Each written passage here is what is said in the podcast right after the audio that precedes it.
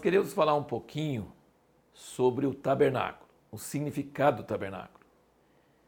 Mas para você que quer ver muito mais sobre isso, em detalhes, tem no YouTube um vídeo do Benny Hinn que fala uma hora sobre isso. E eu aconselho que você assista, porque ele fala sobre os materiais, ele fala sobre várias coisas bem interessantes e entra em muito mais detalhes. Nosso propósito aqui não é entrar, não é entrar em tantos detalhes, mas é mostrar o significado de algumas partes importantes dos materiais e tudo isso.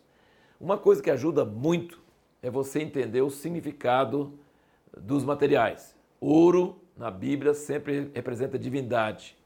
Prata representa redenção, comprar de volta, alguém que foi escravo, foi vendido, comprar de volta, redenção. Bronze significa purificação. Tinha a bacia de bronze para lavar, para purificar. Então, ouro, divindade, prata significa redenção e bronze, purificação. É, e aí, por assim, assim por diante, existe cada, sentido para cada um dos materiais. Né? O vermelho fala muito do, sobre o sangue, o, a púrpura, né? o roxo, ele fala de majestade, de realeza, o azul fala sobre Jesus vindo do céu, é a parte do céu, e branco representa pureza e tudo mais. Bom, também tem sentido também dos números. Os números na Bíblia são muito importantes. Quatro é o número da criação, né? os quatro pontos cardeais, é, os quatro seres viventes ao redor do trono de Deus, os quatro ventos. Então, quatro sempre é de criação. Três é o número de Deus, Pai, Filho e Espírito Santo. E Deus criou o homem na sua imagem, corpo, alma e espírito. Também três em um. E três mais quatro dá sete, que é o número da perfeição.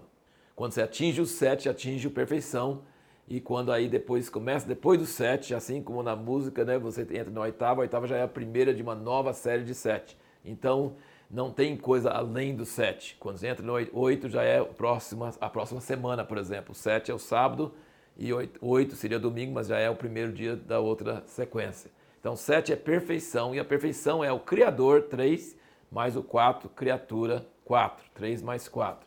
Doze representa o Criador vezes a criação, significa o número de governo. Tinha 12 anciãos, no, tem, eh, tem 24 anciãos no Apocalipse, mas são 12 tribos e 12 apóstolos, juntos formam é, o número de governo. E assim por diante, tem significado em cada número. 10, por exemplo, é o número da provação. 10 dias, né? 10 é um, é um número de provação. 40 também é um número de provação.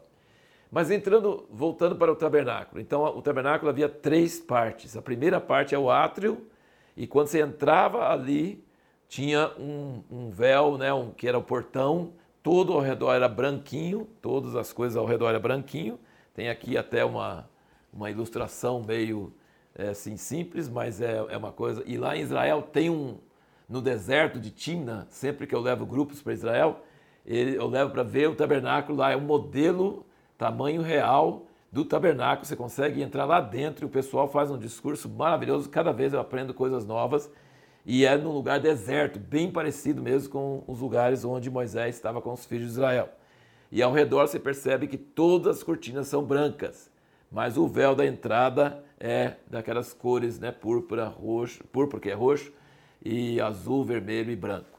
Quando você entra no átrio, você encontra a primeira coisa é o altar de bronze, o altar de holocausto, grande, onde fazia todos os sacrifícios dos holocaustos e todos os outros sacrifícios. Depois do altar você encontra a bacia de bronze, que ficava entre o altar e a porta do tabernáculo.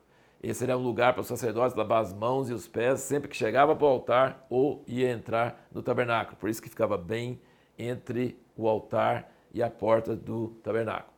O altar de holocausto significa o que para nós? É a morte de Cristo na cruz, representa a morte de Cristo na cruz por nós. Não tem jeito de entrar no tabernáculo, que é o lugar da morada de Deus, com os homens, se não for pela cruz de Cristo. Nós não poderíamos entrar. Nós só podemos entrar pelo altar, pelo sacrifício, pelo holocausto que foi oferecido a Deus da vida de Jesus Cristo, Cordeiro de Deus. Depois do altar vem o que? a bacia de bronze. Então, ali fala do batismo.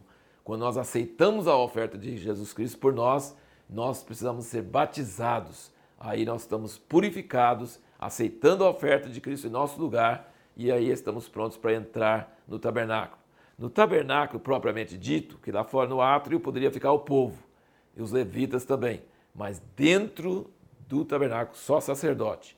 Hoje nós somos uma nação de sacerdotes e nós podemos entrar no tabernáculo.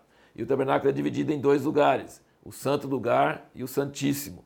No santo lugar tinha é, três móveis, mas sempre fala de dois, e o terceiro é meio misterioso.